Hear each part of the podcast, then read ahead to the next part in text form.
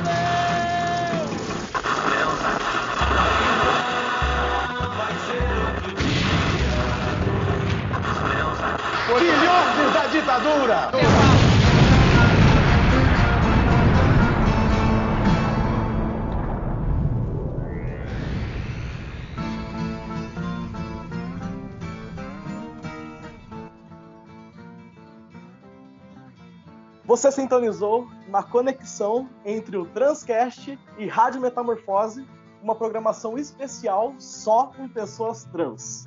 Muito prazer, eu sou Ursi, eu sou uma mulher trans não binária, comunicadora, poeta e estudante de ciências sociais. Eu faço parte do coletivo Trans Não Binário, da Articulação Brasileira Não Binária e da Rede Não Binários Latinoamérica. Discuto neolinguagem e direito das pessoas NB e também apresento o Transcast, que é um podcast feito inteirinho por pessoas trans que aborda várias temáticas, desde quadrinhos, a medicina tradicional, saúde mental da população trans, e até uma boa dose de decolonialidade, né? E aí eu queria dizer que estou muito feliz aqui nessa parceria com a Rádio Metamorfose, com o Jornal Metamorfose, com o podcast, que vai render aí três episódios, e especialmente esse aqui, primeiro, falando um pouco sobre visibilidade trans nesse mês em que cai o Dia da Visibilidade Trans, dia 29 de janeiro. Dito isso, vou passar para minha colega Daila, para ela dar suas palavras iniciais. Olá, meus amores. Eu sou Daila Dias Gomes. É, eu sou uma pessoa trans não binária também. Meus pronomes são é, pronomes neutros e pronomes femininos. E eu sou artista visual e também sou colunista é, do jornal Metamorfose. Eu escrevo a coluna Gotas de Acidez e essa semana eu fiz um texto muito interessante sobre a minha perspectiva no mês do, da visibilidade trans. E assim, o título é Não Vou Pedir Desculpas por Existir. Enfim, vocês podem seguir o Jornal Metamorfose no Instagram, pelo arroba Jornal Metamorfose, e no Twitter pelo arroba meta, Metamorfose. E também temos o site né, www.jornalmetamorfose.com. E é isso, estou extremamente feliz de estar aqui com vocês. Estou extremamente empolgada com, com essa com essa programação e vamos em frente. É isso, Daila. E antes que a gente se esqueça, né? Vou falar os meus pronomes. Eu uso pronomes ela, ila e terminações de palavra a e e. E eu quero saber os seus pronomes, antes de perguntar também para as nossas convidadas. Então, meus pronomes são ela, dela e elo, delo. Show! Beleza, então, vamos apresentar quem está aqui conosco começando por Tiago Odara. Pode se chegar, pode se apresentar. Quem é Tiago Odara? Pode também falar seus pronomes. Olá, é, eu sou Tiago Odara, é, sou de Belo Horizonte, Minas Gerais. Também faço parte né, do coletivo Trans Não Binário, sou estudante de psicologia e de teatro. É, eu nomeio o meu gênero enquanto transviado. É, eu sou uma pessoa transmasculina afeminade é, faço parte do espectro autista, né? Então também tem essa minha intersecção entre a vivência trans e a vi... desculpa, a vivência de uma pessoa com deficiência. É, meus pronomes são preferencialmente neutros, ele, dele, mas eu também não me incomodo com pronomes masculinos, ele, dele. Show, muito prazer, obrigado por estar aqui com a gente. E nosso segundo convidado, Caê Vasconcelos, pode se apresentar? falar seus pronomes? Era um prazer incrível estar aqui, né? Só conversando com pessoas trans. É muito difícil, né? A gente ter momentos assim ainda, ainda em 2022. Então, fico muito feliz. Sou Caíla Sancello, sou jornalista, repórter especializado na cobertura LGBT. Tenho quase quatro anos na Ponte de Jornalismo, desde quase cinco agora que eu escrevo para a Agência Mural. É, sou homem trans, meus pronomes são masculinos, ele dele. Sou cria da Vila Nova Cachoeirinha, um bairro da Zona Norte de São Paulo, né, da periferia da Zona Norte de São Paulo, então é sempre importante também pontuar a minha questão de classe. E estou muito animada por fato, acho que é isso. Eu acho que todos estamos, para falar a verdade. A gente estava conversando antes com o pessoal, e aí a gente tem diversas questões aqui para pensar hoje. E eu acho que vale pensar então qual é o tema desse episódio, dessa primeira participação especial, dessa conexão, dessa parceria Transcast e Jornal Metamorfose. E vamos lá então pensar um pouco diante, como eu tinha falado, desse tempo que a gente vive, começo do ano, mês da visibilidade trans. Mas rapidinho aqui, antes da gente entrar no programa de hoje, eu quero convidar vocês a conhecer a nossa página na Benfeitoria, que vai estar linkado no post. Lá você pode dar uma olhada como a gente está fazendo para poder agariar fundos para manter o jornal funcionando. Então, se você quiser ajudar o JM e o nosso podcast Rádio Metamorfose, dá um clique no link e dá uma olhada lá nas doações que podem ser feitas mensalmente para o jornal. Elas vão de 10 reais ao mês até 100 reais. E é, com isso vocês conseguem manter o jornal aqui funcionando. Então, dá uma, olhadinha no link e de volta pro programa. E eu jogo, e eu jogo direto para vocês, convidados. O que, que vocês pensam desse termo visibilidade? Como é que vocês acham que ele nos atravessa? O que, que ele significa? O que, que isso representa? O que, que é falar de visibilidade? É, então, eu acho que a visibilidade, né, ela é uma pauta assim, muito importante das pessoas trans. É, a gente tem, por exemplo, né, as transfemininas que tem uma questão de que tem uma visibilidade de forma é, objetificada, né, e que isso traz consequências ruins e pesadas. É, a gente tem levar em conta, né, que o Brasil é o país que mais consome pornografia trans e ao mesmo tempo é o país que mais mata pessoas trans no mundo. Então, acho que essa visibilidade ajuda a ressignificar esse local e a gente também tem né, a vivência de pessoas transmasculinas, né? É, que é, são completamente invisíveis, não são pautadas muitas vezes nem mesmo no movimento trans. E a gente tem um índice de 85% de ideação suicida no meio da população transmasculina. E isso também é, tem muito a ver com essa grande invisibilidade, né? A gente levar em conta que os movimentos sociais é, dão, dão voz para transmasculinidades com o argumento de que macho não precisa de voz, enquanto o resto da sociedade inteira é, nos vê como mulheres. Então, também não temos voz por isso. Então, não, não existe local onde nós somos ouvidos, então a gente grita. Então, acho que a visibilidade é um pouco isso, assim. Tem, obviamente, também a visibilidade das pessoas trans não binárias, né? Que não se reconhecem nem enquanto transmasculinas ou transfemininas, e que a sociedade sequer pauta a existência delas. E quando fala é para zoar pronomes neutros, para fazer piadas, para invalidar.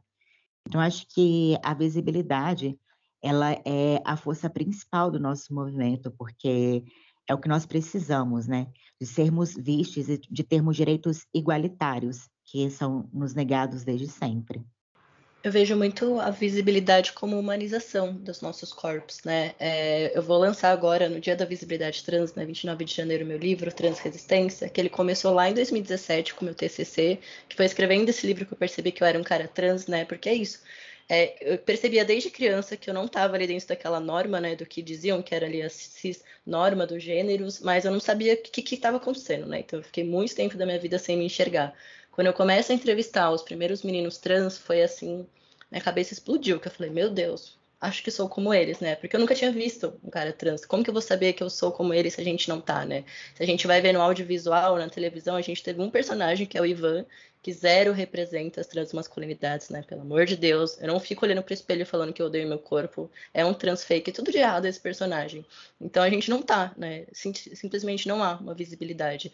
E quando a gente pensa, é por isso que eu acho que é humanização para mim, né? É mostrar que é eu detesto quando chega o mês do orgulho, todo mundo fica falando que pessoas LGBTs querem é só o amor que importa, né? Não, a gente está lutando por direitos básicos ainda, né? O acesso ao nome, o acesso à saúde. Ano passado eu tive uma consulta médica negada, nunca imaginei que eu ia precisar abrir um boletim de ocorrência contra uma médica, mas precisei fazer isso, né? Porque ela negou a me atender simplesmente por eu ser uma pessoa trans. Então a gente está lutando pelo básico ainda, né? Pelo direito ao nome, pelo uso ao banheiro, ao respeito à nossa identidade, né? Que é uma coisa muito louca. Você fala para a pessoa que esse é seu nome, a pessoa mesmo assim não te respeita, mesmo assim não respeita os seus pronomes. Então, é sobre a gente viver, né? Realmente, efetivamente, não só sobreviver na sociedade. É só uma coisa, eu também tive é, já consultas negadas por ser uma pessoa trans, né? É, eu não tenho acesso a ginecologista, inclusive por conta disso. O posto se nega a me atender porque, é, primeiro, eu não retifiquei é, o gênero na certidão de nascimento, mas quando as pessoas veem uma pessoa com barba e nome Tiago, automaticamente ela já preenche no formulário masculino. É, e assim, automaticamente me é negado o acesso, né, a, ao ginecologista do SUS. É uma luta que eu tenho que ter muito grande para conseguir. E é difícil para mim, enquanto uma pessoa do espectro autista, porque a comunicação e a interação social ela é muito afetada. Então, isso, às vezes eu não consigo ir sozinha no, nos espaços que eu não serei violentada. Quem dirá nos que eu serei violentada ainda ter que lutar. Então, é, além dessa questão da negação né, do, de acesso ao posto de saúde a ginecologistas, ainda tem a questão de que mesmo se eu fosse aceite, eu estaria na, é, na sala de espera junto de pessoas que são é, mulheres cisgêneras, iriam chamar meu nome, seria também uma situação extremamente constrangedora. Eu também já tive, por conta disso, eu tentei, em particular, né, um lugar que eu consegui a preço social, eu também tive consulta negada. É, a médica disse que não iria me atender, porque ela não ia atender alguém como eu. Então, a gente não tem acesso, né? E eu sou uma pessoa que trabalha com prostituição, então, para mim é importante esse acesso a ginecologista, né? Na verdade, é para todas as pessoas, mas é, para mim tem uma questão de, de vulnerabilidade sexual, e mesmo assim me é negado bastante. Então, eu até hoje não consegui fazer nenhum exame de IST, assim, sabe? Então, é, uma, uma coisa que Caio falou que me chamou muita atenção e que realmente é um exercício que eu procuro fazer em alguns dos últimos trabalhos que eu tenho desenvolvido é essa busca, né, pela humanidade, porque a sociedade ao nosso redor e eu percebo isso, assim, conversando com muitas pessoas trans, sabe? E outras pessoas com vivências que atravessam, de certa forma, essas opressões estruturais, como essas pessoas são desumanizadas de alguma forma, né? Como a gente é desumanizado, né? E a gente fica nessa, nessa busca por, por humanidade, uma coisa tão, tão básica, sabe? É, é, parece que, assim, é, é, é cansativo a gente levantar a voz para pedir coisas tão basais, sabe? Tão necessárias, sabe? Mas ao mesmo tempo a gente não pode parar de, de lutar por isso, sabe? Então, assim, é um exercício muito grande de, de, de não, não desistir, de não desanimar, mas assim, é constante, sabe? Essa necessidade da gente estar tá lá falando e pensando e procurando ser visível, né? Porque assim, o, o que acontece é que, além da gente é, ser invisibilizado e ser desumanizado, a gente também é violentado de todas as formas, né? E, assim, é aquela coisa, as pessoas cis, elas acreditam que o corpo trans é de domínio público, né? Uma coisa, assim, que, já aconteceu comigo e também já aconteceu com outras pessoas que eu tenho certeza, é que, por exemplo, você às vezes está no meio, assim, com pessoas cis e você fala é, que você é trans, a pessoa já vai querendo pegar no seu corpo, né? Tipo assim, com essa coisa de assédio mesmo, sabe? Tipo assim, gente. E também tem aquela coisa, né? De tipo assim, a pessoa mal conheceu você, ela acha que é de bom tom perguntar sobre os seus genitais. Como assim? Se fosse uma pessoa cis, seria legal você chegar numa das primeiras conversas que você tem com essa pessoa e perguntar sobre os genitais dela, sabe? Então, assim, é o mês da visibilidade ele é muito ele é muito importante ele é muito necessário né? Surgiu com muitos muitos dos outros dias que a gente lembra das nossas lutas veio através de muita luta também. É, mas assim a gente tem muita luta pela frente e assim eu sou uma pessoa que gosta de lutar sabe? Então pretendo não parar de lutar. E a gente fica muito feliz de ter você lutando com a gente. Porque eu fico pensando é, provocado, inclusive, por essas coisas que vocês falam, é, como essa visibilidade ela muito importante, muito necessária, ela muitas vezes é atravessada justamente por outras intersecções, né? Tiago fala da neurodiversidade, de corpos com deficiência, a gente pode pensar diversas outras coisas, mas é, como vocês acham que se dá essa questão, sabe? É, eu queria saber de vocês é, como vocês acham que as opressões em suas múltiplas formas, se reconfiguram em cima das vivências trans, sabe? E como isso a gente pode ver, por exemplo, na forma como a mídia representa pessoas trans, como a gente tem um estereótipo, um estereótipo que é muitas vezes mais valorizado, como a gente tem a própria questão que Caê falou do transfake, é, muitas questões que atravessam a gente, e eu queria ouvir um pouco de vocês. Começar? Acho que é, é, difícil essa pergunta, né? Porque acho que ela é tão complexa como tentar resumir tudo isso. É, vou falar muito da vi minha vivência, né, enquanto jornalista, que também é. Acho que quando você fala, né? Ser, eu sou um dos poucos jornalistas trans que as pessoas sabem que existe, o que eu já acho errado, porque tem outras pessoas comigo. Por isso que, né, que desde o ano passado eu tenho eu e mais outras pessoas trans, jornalistas e comunicadores, a gente tem montado uma agência, porque se a luta não for coletiva, não existe luta, né? Eu não quero que só que daqui 10 anos tenha só eu no Roda Viva como o único jornalista trans que passou por lá, né? Tem que ter mais. Já era pra ter tido, vai fazer um ano agora em fevereiro que eu fui pro Roda Viva entrevistar a Erika Hilton e nenhuma outra pessoa trans voltou lá, né? E a Erika foi chamada porque ela foi ameaçada de morte. Não pensaram, nossa, ela foi a mulher mais bem votada da eleição, vamos chamar ela. Não, esperaram aquele corpo ser ameaçado de morte, né? Então sempre volta para essa questão da violência, porque quando a gente é violentado, quando a gente é morto, dá muito mais audiência. Eu falo com propriedade disso, né? De pessoa que trabalhou em segurança pública. É, eu percebi o quanto era difícil implementar uma pauta positiva sobre uma pessoa trans, porque se tinha uma pauta de assassinato, ela, essa era a prioridade. E tem que ser uma prioridade, mas não só isso, né? Eu ficava. Era uma coisa que muito me angustiava cobrir segurança pública. Por que, que a gente espera as pessoas morrerem para a gente fazer matéria sobre elas, né? Então eu queria sempre falar sobre vida, falar sobre potência que acho que dá para ficar uma hora só falando quantas pessoas trans a gente tem, transvestigêneres incríveis, né? Que estão vivas aqui. A Neon Cunha é um dos, desses nomes, por exemplo, né? A gente tem a Neon Viva aqui hoje, né? Se hoje a gente consegue retificar o nosso nome foi porque a Neon Cunha foi lá e pediu morte assistida ao Estado brasileiro, né? Então a gente tem pessoas trans que a gente está conseguindo honrar aqui em vida ainda, né? Então ela tem uma casa com o nome dela. Então eu fico chocado quando eu converso com alguém que não conhece Neon Cunha, né? Isso para mim é, deveria ser um crime. Tem que conhecer Neon Cunha. Ela é a história do Brasil, né? Porque ela, enquanto uma mulher trans, negra, amerigena, tudo, a, tudo perpassa na vida dela, né? E é um corpo também periférico. Então, quando eu escrevi o Trans Resistência, desde lá da primeira vez, é, ainda bem que eu já tinha uma consciência de classe e raça, né? De entender que não adiantava ter só pessoas trans brancas naquele livro, né? Obviamente que eu, enquanto homem trans branco, mesmo sendo um homem periférico, eu não vou sofrer a mesma coisa que os meninos trans negros, né? Da mesma forma que a gente percebe, é só pegar os números dos assassinatos, né? 82% dos assassinatos são de mulheres trans e travestis negras, né? Que não tem uma questão de classe ali que a gente consiga mensurar pelos dados da ANTRA, né? Porque só a ANTRA faz essa pesquisa, o Estado pouco se importa com a nossa vida, imagina com a nossa morte. Então, mas com certeza tem uma questão de classe ali muito forte também.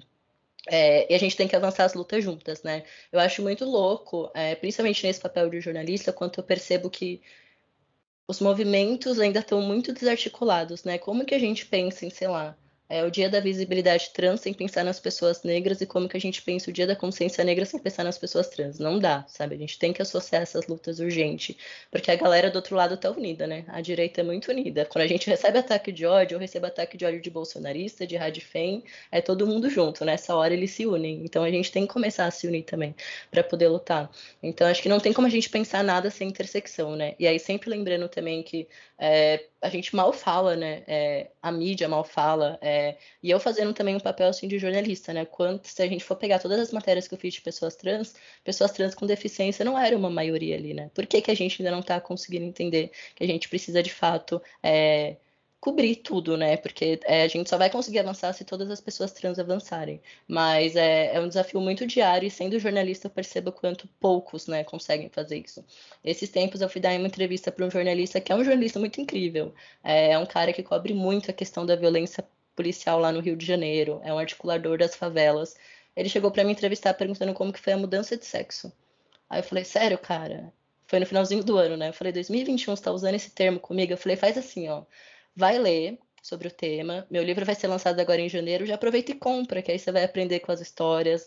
Vai seguir pessoas trans, aí depois você conversa comigo, tá? E aí foi o que ele fez. Ele foi e voltou com as perguntas assim, perfeitas, porque eu falei, eu não vou negar também. Acho que eu, eu tento né, ser didático, porque eu sei que se a gente não for o jornalista, é isso, ele vai cagar para mim, vai atrás de outra pessoa trans, essa pessoa pode ser que ela responda essa pergunta e a gente nunca vai conseguir educar. Mas tem hora que dá vontade de mandar merda, né? Que você fica, meu, sério? 2021 está usando esse termo comigo ainda. Mas então eu tento sempre trazer para essa didática também, né? Porque eu sei como que funciona internamente a imprensa. A gente precisa também que essas pessoas que são maioria, né? É o homem cis hétero branco, que é a maioria dentro da imprensa. Que ele aprenda também para poder cobrir sobre a nossa vida sem desumanizar a gente nas matérias, né? Que eu acho que a desumanização ela acontece em tantas camadas que a imprensa é uma das maiores, assim, né? Se a gente for olhar, por que, que as pessoas não entendem ainda o que, que é a transgeneridade? Porque durante anos a imprensa não quis explicar isso, né? Quando chegava era aquela coisa super errada que aí você mais desaprende do que aprende. Então, eu sempre trago esse papel também de autocrítica da imprensa, né? Que a gente tem que avançar, não dá mais para ficar nessa página. É, eu acho que é difícil para mim falar das violências de um corpo trans, é, principalmente da minha vivência, né, sem fazer uma intersecção com a questão de ser uma pessoa com deficiência, porque essas duas coisas estão diretamente interligadas. Eu acho que corpos que sofrem mais de um tipo de opressão, é, as opções elas se misturam numa proporção tão grande que se torna tudo ainda muito maior. E a gente tem o maior exemplo disso, né, da população transnegra, que, como foi citado aqui, é a mais assassinada. Então, é, isso, isso não vem de, de uma coisa à toa, né? Isso não vem por acaso. Então, assim, é, um exemplo assim que, que eu vivi, né, que demonstra muito essa violência enquanto um corpo trans autista, é quando eu estava num curso ainda me entendendo enquanto uma pessoa autista, e tinha uma outra pessoa também se entendendo, que também era uma pessoa transmasculina, então não tinha nem como dizer que era esse o local de opressão, né? E é, esse menino, ele era completamente acolhido por todo mundo na transição dele, enquanto eu era motivo total de piada, porque as pessoas diziam que por eu ser autista eu não tinha capacidade de é, falar por mim mesmo, eu não poderia afirmar o que era meu gênero, que eu, como se eu estivesse tendo alucinações ao dizer que eu sou uma pessoa trans.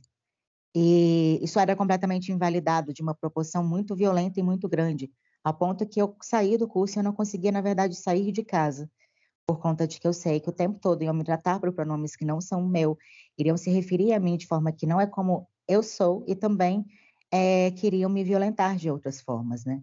Acho que tem a questão também de eu ser uma pessoa transmasculina, é, a feminidade, isso também acho que, né, tá, tá ligado, porque a sociedade, ela espera de, de pessoas trans ainda um, que a gente reforce ainda mais os estereótipos de gênero. Porque se de uma mulher cis é cobrada que ela deva usar salto, que ela deva sempre estar depilada, que ela deve usar vestido, é, o peito, e do, do homem cis a masculinidade tóxica e viril, isso se é, passa para a população trans ainda de uma forma ainda mais violenta. Porque a gente tem que fazer o dobro para que as pessoas validem a nossa existência. Então, assim, enquanto eu, uma pessoa que expressa a feminilidade, está dentro dos espectros das transmasculinidades, isso se reforça de várias formas.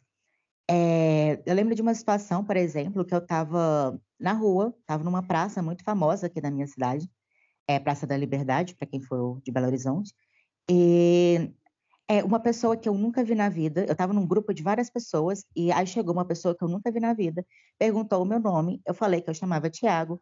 Aí a pessoa riu e falou: É sério, qual é o seu nome? Eu repeti: Meu nome é Tiago. E a pessoa que eu nunca vi na vida sem a minha permissão se sentiu na liberdade de tocar o meu genital para descobrir qual era o meu gênero. E o mais chocante é que não apenas a pessoa fez isso, quando eu reagi diante disso, todas as pessoas que estavam em volta ficaram ao lado da pessoa porque é naturalizado o corpo trans ser um corpo público. É naturalizado que a gente não tem, é, que a gente não tem autonomia sobre os nossos próprios corpos, que a gente não tem direito a eles. Né? É, não apenas essa questão de tocar sem a nossa permissão, mas quando vão nos violentar, quando vão fazer tudo, ou quando vão nos resumir as nossas vivências aos nossos corpos, quando param para falar sobre pessoas trans e tudo que é falado é sobre como foi a transição, o que, que essa pessoa toma de hormônio, isso nem levando em consideração que nem toda pessoa trans quer se hormonizar, chega perguntando de cirurgias, chega perguntando de tudo. Mas e a gente, o que a gente faz para além disso, sabe? Quem a gente é? E eu acho que tem essa questão também, né, da, da questão da, que a gente for pensar nas transmasculinidades, assim, que tem a invisibilidade, uma proporção de que não se existem dados concretos sobre as nossas violências e sobre o que nós passamos de fato. Existem algumas coisas feitas, mas nada muito certo, né, nada muito concreto, porque quase não é se falado da gente. Quando, quando se fala da gente, às vezes é de forma escassa, muitas vezes é a gente que fala sobre a gente. Eu até tenho um trabalho meu que eu falo um pouco sobre isso, que eu falo justamente isso, que a gente tem esse número de que 85% das transmasculinidades têm ideação suicida, ou já tiveram em algum momento, mas a gente não tem o um número concreto de quantas dessas pessoas transmasculinas já se mataram. Porque quem fala pela gente é a gente mesmo. Quando a gente sobrevive de uma tentativa de suicídio, a gente chega e fala: eu tentei, eu estou aqui. Agora, quando a gente morre, a gente não é ouvido, a gente não, ninguém fala da gente. Se eu morrer, vamos dizer, ou que eu sou um homem cis, branco, que se matou, que não é, obviamente, não é uma questão de opressão, não é uma coisa né, estrutural. E, ou vão dizer que eu sou uma lésbica, coisa que eu não sou também, ou vão dizer várias outras coisas que vão invalidar a minha existência enquanto uma pessoa transmasculina. Então, acho que tem esse local também, né, que, é, que eu luto muito e brigo muito, que é sobre a invisibilidade das transmasculinidades, do quanto isso reforça nossos locais de violências. Quando a gente tem, por exemplo, um outro tipo de violência, que é uma violência estrutural e simbólica, é quando as ONGs e movimentos sociais vão fazer trabalhos voltados às pessoas trans e tudo é voltado para as transfeminilidades, deixando as demandas transmasculinas específicas de lado. E muitas vezes ainda colocam como aquilo vocês não podem, porque aqui é exclusivo delas. Quando eu falo isso, eu não estou dizendo, obviamente, que é para deixar de fazer coisas para elas, mas é para entender que a gente também precisa e que a gente precisa ser incluídos nessas demandas, porque a gente também está morrendo. A gente pode é, não ser tão visto o que a gente sofre, mas é por uma invisibilidade, não por uma falta de existência. É, nas minhas redes sociais, quase todos os meses, se não for todos os meses, eu vejo mais de uma pessoa transmasculina que tentou ou conseguiu cometer suicídio. E isso não está tudo bem. Eu enquanto uma pessoa que é estudante de psicologia, eu vejo muito isso, o quanto a própria faculdade, a própria comunidade LGBT e trans dentro das universidades de psicologia, e, e tanto também as pessoas já formadas em psicologia, elas reforçam essa ideia, né? Falam, por exemplo, o tempo todo, vai falar das pessoas trans, fala as trans, porque elas precisam, porque as trans e tudo mais. E tipo, não, é as pessoas trans. As transmasculinidades são múltiplas e a gente deve sim dar visibilidade para as transfeminilidades, mas isso não significa ter que invisibilizar uma outra. A gente também está morrendo. É, e assim, fazendo um adendo ao que Tiago falou, né? É, é, um pouco é um pouco desesperador, né? É, a gente vê que é, todas as pessoas que fogem desse padrão que, que é esperado, dessa transfeminilidade, sabe? É, também sofrem, sabe? Tanto as pessoas transfemininas, elas sofrem essa opressão estética, sabe? É, que eu acredito que seja fruto dessa indústria cultural que, que prega é, a feminilidade ao máximo, a masculinidade ao máximo, como se é, não houvessem múltiplas feminilidades, múltiplas masculinidades, como se houvesse só uma forma de se expressar é, o seu gênero, sabe? Então, assim, isso é muito violento, é muito violento. Então, assim, eu sou, eu sou uma pessoa que, assim, é, eu, eu fui arrastada de volta para dentro do, do, do, armário, né? É, como pessoa trans, sabe? Eu tava saindo do armário, mas eu sofri tantas violências é, que, assim, violências vindas de pessoas da esquerda, inclusive, sabe? De pessoas assim. Era um marxista, era um marxista ortodoxo e algumas radifêmeas, sabe? Que me colocaram numa situação que assim, eu tinha que provar que eu era trans, porque se eu não provasse para essas pessoas que eu não era trans, é, eu não era trans e assim, sabe? A minha, a minha identidade simplesmente não valia, sabe? E assim, isso me levou a uma situação tão, tão intensa de, de, de, de, desespero, de angústia, de dor, que assim, isso me levou também a tentativa de suicídio, sabe? E eu soube depois que quando eu tentei suicídio, essas pessoas ainda fizeram piada da minha tentativa de suicídio. E assim, isso me fez voltar, assim, me, me, me colocar de volta dentro do armário de uma forma que, assim, para mim é uma vitória muito grande se eu visto uma roupa que eu gosto às vezes, sabe? Para mim é uma vitória muito grande se eu coloco uma maquiagem, sabe? E me expresso de alguma outra forma que não seja o que a sociedade cisgênera espera de mim, sabe? Enfim, é, a, gente, a gente tem um, uma violência que a gente sente tão grande por conta dessa, dessa ideia de, de masculinidade feminilidade que é, a cisgeneridade ela, ela tenta ela tenta reforçar a todo momento, sabe? E eu acredito, eu tenho certeza que isso é fruto também é, de uma fragilidade desse sistema com C. Porque se esse sistema não fosse tão frágil, ele não precisava se autoafirmar com tanta força, sabe? Então, assim, eu acredito que por mais que eu tenha passado por tudo que eu passei, eu sou mais forte que, que, que essa cisgeneridade que tentou me matar, sabe? Eu sou mais forte do que essa cisgeneridade que leva várias pessoas como eu e como nós é, para fora dessa existência é, física da, da vida na Terra, sabe? Então, assim, a nossa vida é, é existência e é resistência, sabe? E, assim, para um pouco além de, dessa existência, sabe? É, seria legal a gente sonhar é, para além dessas coisas básicas, sabe? É, sonhar para além da sobrevivência, sonhar para a vida mesmo, sabe? construir coisas, sabe? É, construir relações afetivas, é, construir. É, ter uma casa, ter um, um, um canto, sabe? É, ter um futuro, sabe? Ter uma perspectiva, porque muitas vezes a gente, nas nossas áreas de atuação, mesmo, mesmo que a gente é formado, às vezes, a gente tem um diploma, muitas vezes a gente não consegue trabalhar na nossa área de atuação porque as pessoas não contratam porque a gente é trans. Isso é uma coisa assim, sabe? Desesperadora, chocante, sabe? Você se dedica tanto para fazer algo e de repente aquilo que você tanto se dedicou é vedado a você, sabe? Mas assim, importante é que a gente tome esse espaço, que a gente ocupe esse espaço, sabe? Que a gente mostre, a gente está aqui, a gente é, não vai não vai retro, é, retroceder, nós não vamos é, mais ficar com medo, sabe? Eu acho que isso também é que, que faz aquele meu texto que eu fiz na, na, coluna, espero que vocês leiam, tá, tá na minha coluna no jornal Metamorfose. É, é, isso faz essa coluna ter, ter esse nome, sabe? É, eu não vou pedir desculpas por existir. Eu não vou pedir desculpa por existir, eu vou existir e e é isso. Lide com isso, sabe? Você, você gostando ou não, eu vou existir, eu vou estar aqui. Então, eu acho que a gente não tem que viver com medo, sabe? Apesar de eu ter medo pra caramba, sabe? E o medo às vezes ser necessário para autopreservação.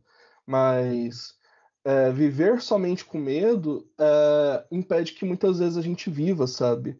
Às vezes faz com que a gente só sobreviva. E, assim, depois que eu passei por essa situação de, de quase morte, é, e também por toda essa situação desse genocídio com o coronavírus, eu tenho me apegado a essa sensação de gostar de viver. Porque eu acabei construindo laços e relações com outras pessoas trans, sabe? É, nessa, nessa pandemia, de transcentrar as nossas relações afetivas, de amizade, de. Enfim, sabe? de transcentrar nossas relações que, assim, eu me sinto é, feliz em, em, estar vivendo, sabe? Porque eu tenho pessoas como eu do meu lado que me apoiam e me fazem sentir bem, sabe?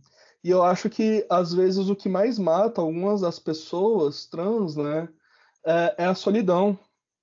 Então, assim, eu acho que a gente, como pessoas trans, a gente procurar se unir, procurar criar relações entre nós e se fortalecer de alguma forma, eu acho que a gente também vai ter essa sensação, sabe? De querer, de gostar, de saborear a vida, sabe?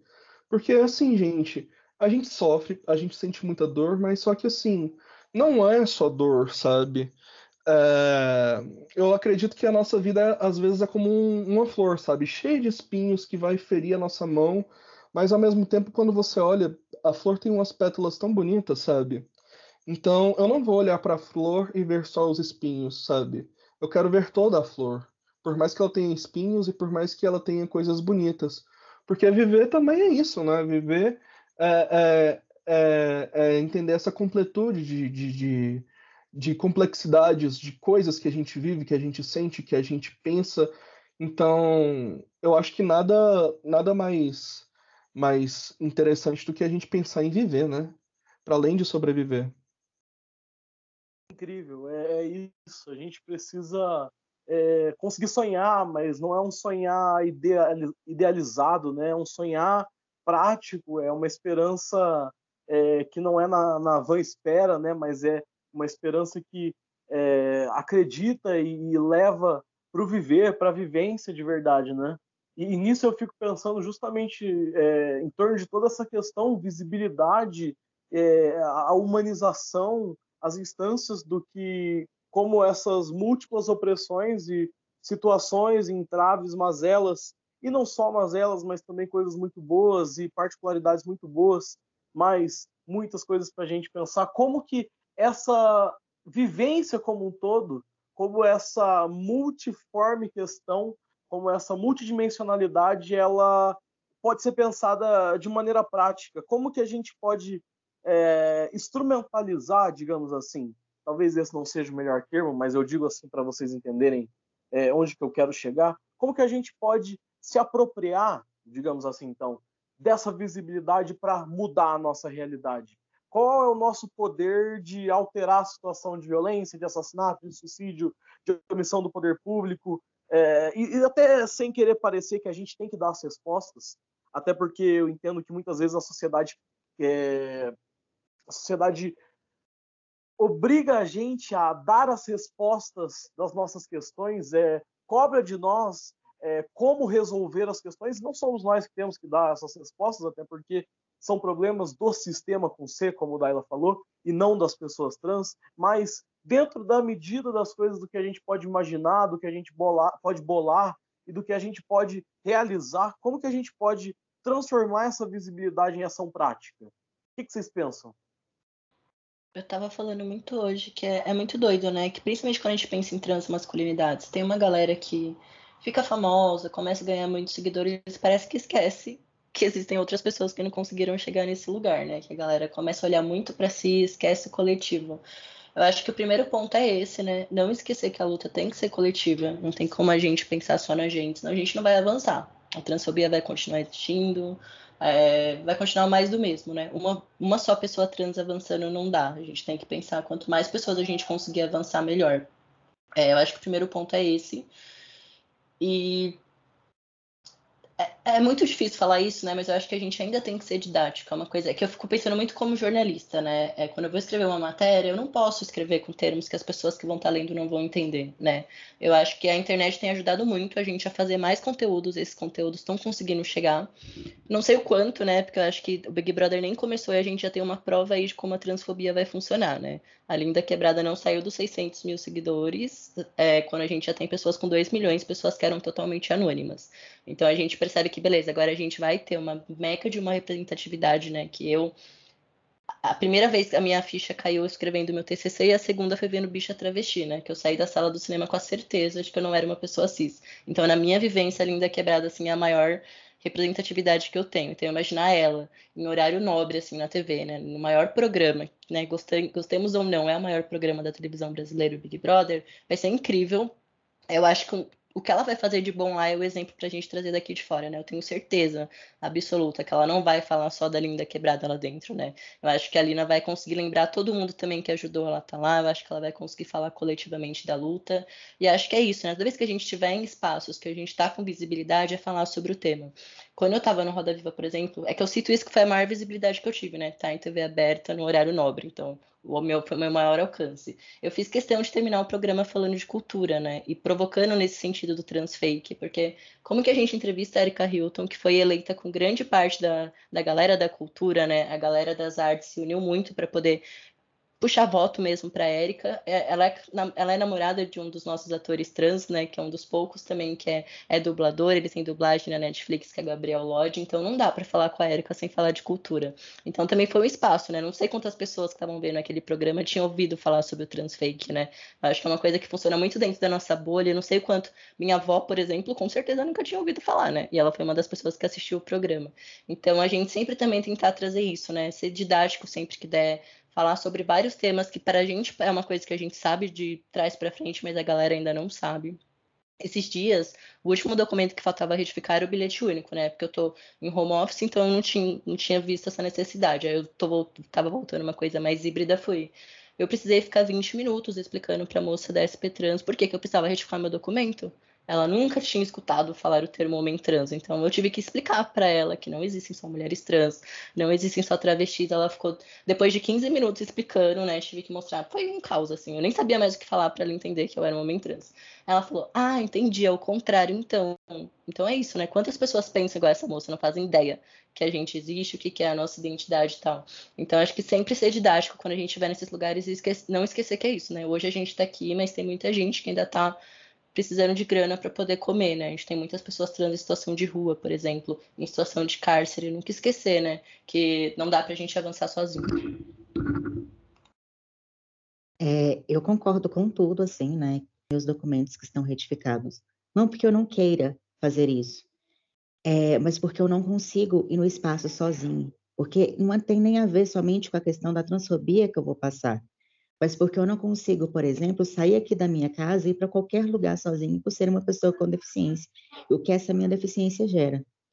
Então, eu acho que é, quando a gente deve falar, né, mas dentro das nossas limitações, em primeiro lugar, e também entendemos que não é uma obrigação nossa ter que falar o tempo todo sobre transgeneridade, porque a gente é quem está morrendo, é a gente que está apanhando, é a gente que está sendo agredido. E é, você ainda ser cobrado de ter que lutar é muito difícil porque você luta mesmo sem querer. Porque ou você luta ou você morre. É basicamente assim. Então, eu acho que é um pouco complicado, assim. É, eu, particularmente, por exemplo, é, eu larguei a escola no ensino médio por conta de transfobia. E é, a, a, minha família não tinha condições também, né, de, de pagar algo para mim, assim, tipo, é, de estudos, essas coisas, né? Minha mãe trabalhava lavando carro em Lava Jato, inclusive ela era a única mulher naquele espaço. É, e assim, quando eu penso nessas violências, né? Violências de classe, violência é, de ser uma pessoa PCD e etc. É, eu nunca me imaginei um dia estar cursando faculdade. E se eu conseguir fazer isso hoje, foi por conta de muita luta que eu tive o privilégio de conseguir lutar. Então, assim, é, hoje eu recebo o benefício de prestação continuada do INSS, porque eu não, eu tenho laudo comprovado médico e também do INSS que comprova que eu tenho dificuldade de trabalhar em emprego formal, porque eu não consigo fazer coisas que todo mundo consegue. Então, se você pensa que pessoas é, trans que não, tem, não são pessoas com deficiência já têm a questão do subemprego e de empregos negados, então a gente tem que pensar também na questão de pessoas com deficiência. É, quando a gente pensa, por exemplo, que as travestis elas são empurradas para prostituição e aquela travesti que é cadeirante, para onde ela vai? Ela vai para a rua? Ela é expulsa de casa também. E o que que acontece? E especificamente, né, sobre a questão do autismo, é, para você ter laudo do autismo, atualmente no Brasil é muito caro é literalmente muito caro. E eu só consegui ter esse laudo hoje em dia porque eu tentei suicídio e uma ONG, que é a Mães pela Diversidade, me acolheu e perguntou o que poderiam fazer para mim. E eu disse que eu queria muito fazer é, o teste, né, para saber se eu era uma pessoa do espectro autista. E elas pagaram para mim, elas fizeram uma vaquinha entre elas e pagaram para mim. E por isso hoje eu tenho um laudo, um laudo que me permitiu ter acesso ao BPC, e através de ter acesso ao BPC, poder pagar a minha faculdade, porque eu não tive estrutura educacional suficiente para passar uma faculdade pública. É, não só por um rolê de, de vivência de classe e tudo mais, mas também porque eu não tive a acessibilidade enquanto uma pessoa autista que eu precisava ter durante a minha infância. Então, meu estudo foi drasticamente prejudicado. Eu não sei coisas que uma criança de sete anos sabe. Inclusive, eu estou lutando assim para conseguir me virar, para ter acessibilidade na faculdade, porque por, eu não dou conta de aprender as coisas que é ensinado ali, da mesma forma que outras pessoas. E, e assim, eu acho que é muito cruel ter que pensar que eu escolhi esse curso. Eu gosto sim de fazer psicologia, mas eu queria ter escolhido esse curso porque eu gosto. Eu gosto, mas não foi esse o motivo da minha escolha. Eu acho que é muito cruel eu ter que ter escolhido esse curso por causa da quantidade de transmasculinidades que são mortas, as, que são suicidadas todos os dias, o tempo inteiro, e ninguém fala nada da gente. E eu me senti numa obrigação de ter que fazer qualquer coisa para tentar desesperadamente mudar esse quadro. Tanto por ser uma pessoa com ideação suicida, tanto por ser uma pessoa que já tentou suicídio, tanto também por ver o tempo todo as pessoas morrendo à minha volta. Isso é desesperador. E quando você precisa lutar o tempo todo, mas você tem uma deficiência que te atrapalha de lutar. E quando o autismo, por ser uma deficiência que não é tão visível, você não olha para uma pessoa e sabe que ela tem essa deficiência, é, o quanto isso é completamente banalizado. Eu não consigo, por exemplo, me aproximar das pessoas, isso inclui pessoas trans. Então, eu me sinto completamente excluída e segregada. Eu tenho o total de uma amizade na minha cidade, seja cis ou trans. É uma pessoa trans, mas eu não tenho nenhuma outra amizade. E eu moro aqui desde que eu nasci. Eu moro numa capital. E aqui tem todo um movimento grande sobre transgeneridade. Mas por que isso? Porque eu não consigo ir sozinho nos rolês que eles vão, eu não consigo interagir de uma forma neurotípica, e ninguém vira e pensa nas acessibilidades que uma pessoa com deficiência precisa de ter. Porque como o autismo não é uma coisa visível, é, as pessoas não levam a sério. Quando a gente vê uma pessoa com cadeiras de rodas, por exemplo, a gente sabe que é muito absurdo virar para a pessoa e falar: ah, é só subir a escada. Mas você não consegue enxergar que são cobradas as coisas para uma pessoa autista de uma forma que é cruel, que ela não vai conseguir fazer, sabe? Então, assim, é, o índice de suicídio de pessoas autistas é altíssimo. O índice de suicídio das transmasculinidades é altíssimo. É, e eu, além de tudo, não ser uma pessoa que performa o estereótipo de gênero, eu estou falando assim da minha vivência porque é como eu consigo me expressar melhor para falar. Mas, infelizmente, isso não é um caso é, à parte, sabe? Até porque eu não vou me estender a isso, mas quem tiver interesse pode pesquisar. O, existe uma correlação entre pessoas autistas que são trans, porque existem um grande número de pessoas autistas que são trans. Isso é explicado, existem estudos sobre isso. Eu não estou dizendo que a transgeneridade faz alguém ser autista, não é isso. Eu estou dizendo que ser autista te faz olhar para o mundo de uma perspectiva com menos é, rótulos que é impostos pela cidade, pela sociedade. Porque isso é uma das questões do autismo, né?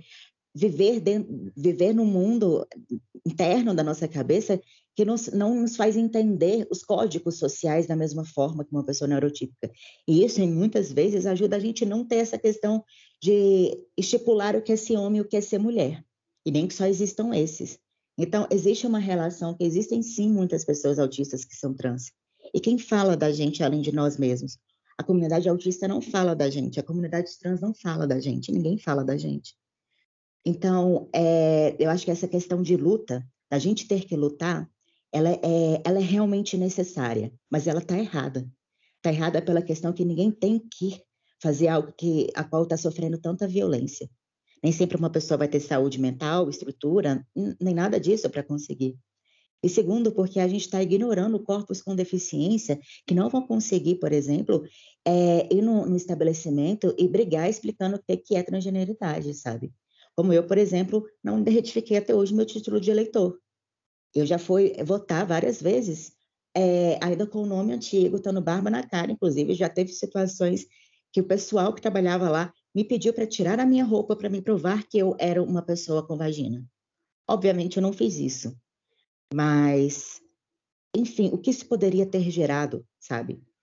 E eu acho que é muito cruel as pessoas colocarem isso como se, ah, não quis retificar tudo não quis ou vocês não estão olhando realmente os contextos das acessibilidades de uma pessoa com deficiência? Então, assim, é, eu acho que falta muito dessa questão da gente olhar que essa luta ela é necessária, mas que nem todos os corpos conseguem lutar. E, para além de não conseguir lutar, esses corpos precisam ser acolhidos. Porque ninguém solta a mão de ninguém, mas não solta nem para dar a mão para outros. Porque quando você está segurando a mão de alguém, para você segurar uma outra mão, você precisa soltar aquela para dar a mão para outra pessoa. E nem isso é feito. É. Falta muito a gente é, ter essa visão de interseccionalidade, de como ela é necessária, né? Porque tantas coisas nos atravessam e parece que, assim, por ser o mês da visibilidade trans, a gente só pode falar sobre transgeneridade, sabe? Às vezes eu tenho essa sensação, assim, é, que assim, a gente esquece que, que a gente é, um, é, um, é uma multiplicidade de, de coisas, sabe? A gente é um. É, somos, somos pessoas que, que têm é, várias diferenças em vários sentidos, em vários aspectos. É, nossa vivência é rica, né? É diversa.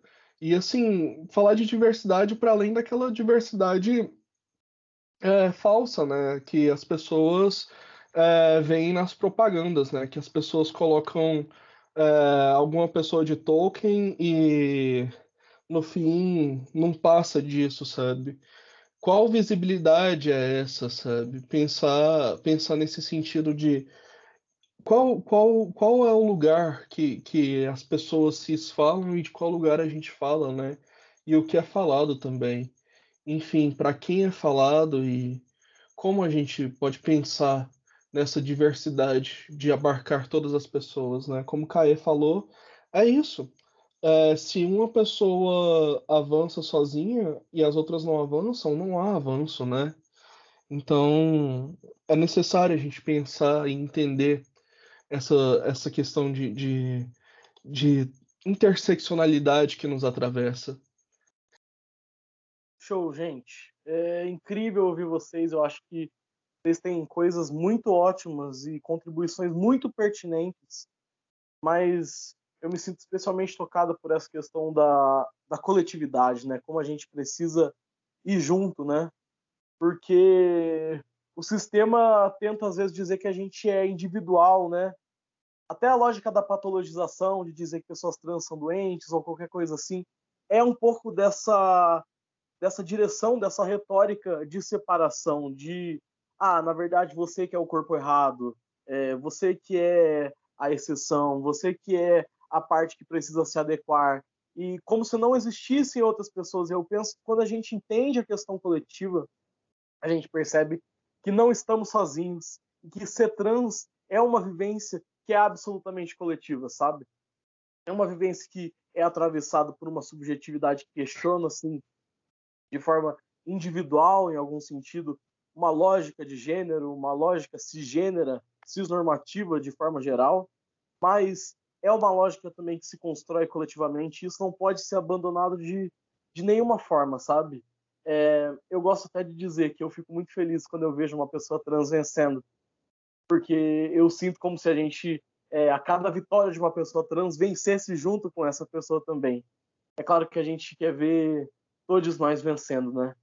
Mas antes da gente finalizar, partir para a finalização desse episódio, eu tenho mais uma perguntinha para vocês e essa é a última, prometo, que diante de tanta coisa que a gente tem pensado, o que, que vocês pensam que uma pessoa cisaliada que está nos ouvindo, que talvez nem tenha tanto contato com as pautas trans até então, uma pessoa cisgênero, o que ela pode fazer para não invisibilizar vivências trans?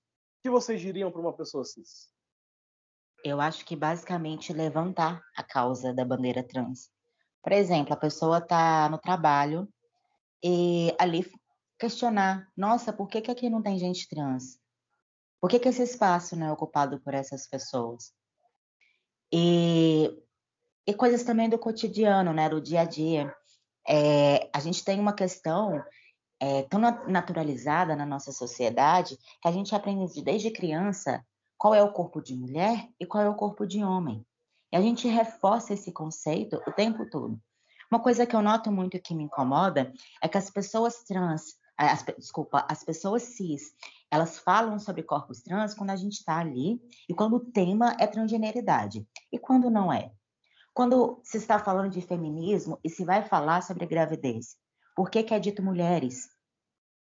Então, é, essas coisas do cotidiano, né? Fazer essa pauta de que pessoas que engravidam, por que, que transmasculinos não estão conseguindo ter acesso à, à questão de ginecologista, obstetra, a ter é, auxílio pré-natal, enfim, todo o resto que pessoas que engravidam deveriam ter. De onde é tirado a ideia de que a gente não quer engravidar ou que a gente não pode engravidar? De fato, tem aqueles que não querem, mas a gente não deve generalizar isso como um todo. E, então, eu acho que essa coisa, né, do cotidiano, do dia a dia, de é, fazer intersecções sobre a existência das transgeneridades, de entender que a gente existe em todos os espaços, em todos os temas, e a questões de trabalho, questões de médico, de é, respeitar o nome, de corrigir quando alguém fala alguma coisa errada, de levar a conversa, de ouvir pessoas trans. E quando for levar materi material sobre transgeneridade, ter um cuidado de levar material escrito por pessoas trans. Eu acho que, resumidamente, o que eu penso é um pouco isso, assim. Eu concordo 100%. Eu sempre falo muito isso para os meus colegas cis que são jornalistas, né? E principalmente quando eu cobria a segurança pública, né, eu ficava, por que, que só eu tenho que escrever essas matérias, né? Que é uma matéria que é óbvio que eu escrever uma matéria de uma pessoa trans que foi assassinada, que sempre é brutalmente assassinada, né? Por isso que a gente sabe que é um caso de transfobia, que as pessoas ficam pensando, ah, mas por que isso é transfobia? Porque você não mata ninguém com 20 facadas, se não for discurso de ódio, né? Que normalmente é muita violência, com muito ódio que os corpos são derrubados. É, e as desculpas sempre são, ah, mas né, usa aquela desculpa do lugar de fala, que as pessoas entendem completamente errado o conceito, né? Lugar de fala não é sobre isso, não é sobre você não poder escrever, e sim sobre você pesquisar. Esses dias mesmo, sábado, tava lá, né? Super animado com a linda quebrada no BBB, querendo não pensar em nada, já rasgando os meus livros para focar na minha alienação, né? Brincadeira. E aí alguém me marca no Twitter porque alguém perguntou como que fala cirurgia, né? Que pessoa, algumas pessoas trans passam Aí eu joguei no Google para ver se. Eu joguei, tipo assim, cirurgia de pessoas trans no Google. Apareceu a palavra. Por que, que a pessoa não jogou no Google antes de vir perguntar, me marcar para eu responder, sabe? É uma coisa muito frequente. Essa generalidade acha que a gente é wiki trans. Eu já falei isso pras pessoas. Eu falei, gente, claro que você pode me tirar dúvida comigo, eu vou estar sempre aberto, mas dá uma pesquisada antes, né? Como eu falei pro carinha lá, pro jornalista, segue pessoas trans que a gente tá fazendo conteúdo, mesmo sem ser nossa obrigação e de fato não é, a gente tá fazendo, né? Porque a gente entende a relevância de ter isso. Então vai seguir pessoas trans, vai aprender aí realmente, putz, não achei, tentei procurar, vi filme, ouvi música, não achei esse, o que, que eu posso fazer para essa matéria não ter nenhum tipo de transfobia. Aí a gente pode conversar, né? E não se silenciar, né? Quando você vê é, Nesse dia, por exemplo, por que, que eu consegui abrir um boletim de ocorrência, né? Porque uma das minhas fontes, que é uma advogada, é, eu contei no Twitter o que tinha acontecido, ela falou, eu vou te acompanhar totalmente de graça, porque eu nem sei quanto custa para pagar uma advogada, né? Eu com certeza não teria grana. Então ela se dispôs a ir lá me acompanhar, brigou com a delegada, porque a delegada achou que não era transfobia, que a médica tinha o direito de me negar uma consulta médica, já começa daí, né? Eu fui numa delegacia especializada que cobre casos de transfobia e a delegada falou que não era transfobia. Então é não se silenciar. Se você vê alguma transfobia acontecendo, da mais mínima possível, de errar o pronome da pessoa, corrige antes da gente ter que corrigir. É, e se eduquem, né? Acho que uma pessoa cis, ela ouve mais uma pessoa cis também. Então, ó, putz, isso aí que você postou tá errado. Olha esse vídeo aqui dessa pessoa trans explicando, sabe? Então, isso facilita, assim. Óbvio que não vai acabar a transfobia só com isso, né? Mas já facilita muito. E consumir conteúdo de pessoas trans, né? Hoje a gente tá. É, tem pessoas trans em todas as áreas. É, eu fico muito bravo que tem muitas pessoas que, sei lá, chega lá o dia, lá no final do ano, que o Spotify divulga lá as músicas mais ouvidas. Em 100 músicas mais ouvidas, a pessoa não tem uma pessoa trans naquela playlist, sabe? Não é possível um negócio desse. E aí quer pagar de cis aliada, né? Não vai ser se você não tiver pessoas trans ali na sua playlist, se você não ouvir, não ler, não seguir pessoas trans o ano inteiro, não só em janeiro, né? Que em janeiro começam as marcações também para seguir. E muitas vezes as pessoas nem seguem a gente, né? As pessoas que estão indicando, que é mais louco ainda. Então acho que isso já melhoraria um pouquinho, né? A sociedade que a gente vive, mas ainda tem muito chão assim para poder caminhar. É, eu queria só rapidinho, porque ele falou do, da questão de, de ouvir pessoas trans. Aí eu lembrei de uma coisa que eu acho que seria importante falar, é realmente muito breve, assim. É, eu acho sim que a gente deve falar né, sobre ouvir pessoas trans, mas um questionamento que eu faço para aquelas pessoas que são aliadas e que tentam ouvir pessoas trans e tudo mais é quantas pessoas não binárias você escuta? Quantos homens trans e transmasculinos você escuta? Porque o que eu vejo, assim, à minha volta é que todas as pessoas trans que são é, ouvidas na música, é, no cinema, em tantos outros lugares, é, no cinema até que tem algumas transmasculinidades, mas assim, de forma maior, assim, principalmente aqui na música brasileira, são pessoas é, trans femininas. E não estou dizendo que a gente tem que deixar de ouvi-las, pelo contrário, que bom que no, nós ouvimos e nós temos sim que dar essa visibilidade, mas isso não significa deixar de dar para o outro. Então, eu, eu levanto esse questionamento, né? Quantas pessoas é, trans além das transfeminidades você escuta. Você já ouviu alguma música cantada por alguma pessoa transmasculina ou por uma pessoa não binária? E de outras áreas de arte também. Enfim, só esse questionamento. É, eu acho que é importante também, né, que a pessoa cis ela entenda que uh, ela não vai saber mais sobre transfobia do que uma pessoa trans, né?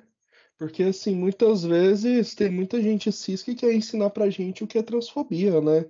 E, assim, eu fico chocada como, de repente, todo mundo vira especialista em linguística quando a gente fala sobre pronome neutro, né? É uma coisa, assim, tão chocante, né? Que, tipo assim, as pessoas que se dizem, que se acham especialistas em linguística e falam assim, ah, estão matando a língua portuguesa, são pessoas que nunca pararam para pesquisar no Google o que é linguística, sabe? São pessoas que não entendem que a língua é fluida, o idioma é fluido, ele muda conforme regionalidades, ele muda conforme contextos sociais, ele muda conforme uma série de coisas, sabe? E que a língua ela deve servir às pessoas e não as pessoas que devem servir à língua, sabe? Deve servir ao idioma, sabe? Então, assim, o idioma é para ser usado pelas pessoas, sabe? E assim, eu acredito que também é uma questão necessária e importante é, para as pessoas cis é, não nos verem como é, objetos, né? Tipo, é, não nos verem como fetiche, né? E assim, ao mesmo tempo, não nos tratarem como objeto também, né? O objeto, no caso, é aquela coisa de tipo assim, é, não, não se aproximar, é, ficar vendo só de longe, não tentar ter contato, sabe? Então, assim, é, ver a pessoa trans, mas ó, a pessoa trans tá ali longe, eu estou aqui, é isso, sabe? Ou então, tipo assim, não nos ver como fetiches, porque assim, a gente não é objeto de ninguém, sabe? E a gente também não deve ser abjeto para ninguém. Então, é, eu acho que essas coisas também são importantes, sabe? Para nossa para nossa saúde também física e mental, né? Porque ninguém aguenta, ninguém aguenta mais essa coisa de tipo assim, as pessoas estarem loucas para saber qual o genital que a gente tem. Meu Deus, gente, pessoas cis, por favor, não não sejam tão desesperadas com genital assim, meu Deus do céu, gente, é só um genital. Vocês não precisam saber o genital de todas as pessoas que vocês conhecem. Não perguntem pelas pessoas, olha, onde está seu genital, qual é o seu genital. Gente, olha, sério, você quer saber como tratar uma pessoa trans? Pergunte os pronomes da pessoa trans. Então, assim, eu acho que é muito importante também essa coisa de perguntar os pronomes, de perguntar como você quer que te tratem, qual é o seu nome, sabe? Porque muitas vezes a pessoa cis, ela, ela tenta é, ela, ela chuta, sabe, qual é o pronome de você, que você usa, que você não usa, e acaba que nesse chute ela acaba errando e acaba ficando uma situação constrangedora. E às vezes, assim, a gente não tem ânimo para corrigir, ou às vezes a gente tem, mas a pessoa cis fica errando e errando o tempo todo, sabe? Então, assim, atenção, tem atenção também, né? E, assim, é, somos seres humanos. A gente também sente dor, a gente também sente alegria, a gente sente tudo que vocês sentem, sabe? Assim, muitas vezes as pessoas cis não acham que a gente é gente, mas assim, a gente também é gente, tá, gente? Então, eu acho que é importante a gente pontuar isso aí. É, nós somos pessoas também, igual vocês, e lembrem-se disso. Então, e pra gente acabar, vamos então para uma última saudação de cada um de nossos convidados. Caê? Agradecer demais o papo, quem ouviu também a gente, né? E por favor, gente, levem a sério os, os conselhos de ouro que a gente deu aqui nessa conversa, né? Para realmente ser uma pessoa contra a transfobia. Odara? É, eu queria agradecer, assim, também, é, né, so, por essa oportunidade, assim, por terem me chamado, por, enfim, tudo. É muito bom, né? É, a gente fazer espaços, criar espaços em que a gente possa ser ouvidos porque de fato a gente ficar esperando que essa generalidade nos ouça, é, isso não, não, acontece tanto, né? Então a gente cria espaços, a gente se coloca.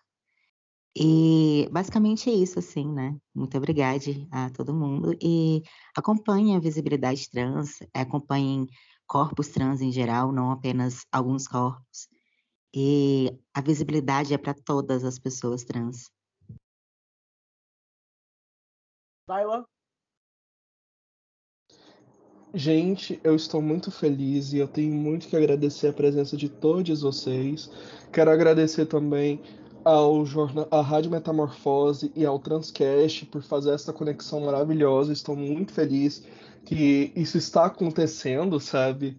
É, é difícil até conter um pouco minha empolgação, né? Tipo, eu tava dando gritinhos assim um pouco mais cedo, tipo, de empolgação, assim, mas eu tô muito feliz que, que isso está acontecendo e que a gente está aqui. Isso que é importante de dizer, né? A gente está aqui. E com isso, uh, eu me despeço de vocês, agradeço por tudo e sigam a gente nas redes sociais. Uh, eu já falei no começo do programa, né? Mas eu vou reforçar aqui agora. Uh, o Instagram do Jornal Metamorfose é arroba meta, o Jornal Metamorfose. o Twitter é arroba o Metamorfose. E o site é www.jornalmetamorfose.com. E é isso, gente. Perfeito. Eu acho que resumiram provavelmente grande parte das coisas que eu diria também sobre isso, gente. É... De novo, eu tenho que dizer que foi muito bom conversar com vocês. E eu digo isso finalizando esse episódio, agradecendo porque vocês estiveram aqui comigo. Maravilhoso, maravilhosa, maravilhosa. E vocês três todos aqui e também agradecer ao pessoal da Rádio Metamorfose que está nessa parceria aqui com o Transcast, nessa conexão Transcast Metamorfose e agradecer a você que nos escuta. Eu vou deixar aqui agora as redes sociais, você pode me seguir no arroba ou também conhecer o coletivo Trans Não Binário no arroba Trans Não Binário no Instagram ambos, onde a gente sempre publica quando tem episódio novo do Transcast além de diversos outros projetos, e especialmente para esse mês de janeiro, a gente está com uma a gente está com um projeto, a gente está com uma ideia muito legal, um evento em comemoração à Semana da Visibilidade Trans, de quarta a domingo, até o dia 30, lives, duas lives por dia no coletivo Trans Não Binário no Instagram. Então, confiram se você ainda, é, se você está ouvindo isso antes do dia da visibilidade, ainda dá tempo de assistir ao vivo. Se não, você pode assistir, vai ficar gravado no Instagram e a gente espera você numa próxima oportunidade. Muito obrigado, fiquem bem e muitos beijos. Estalo Podcasts.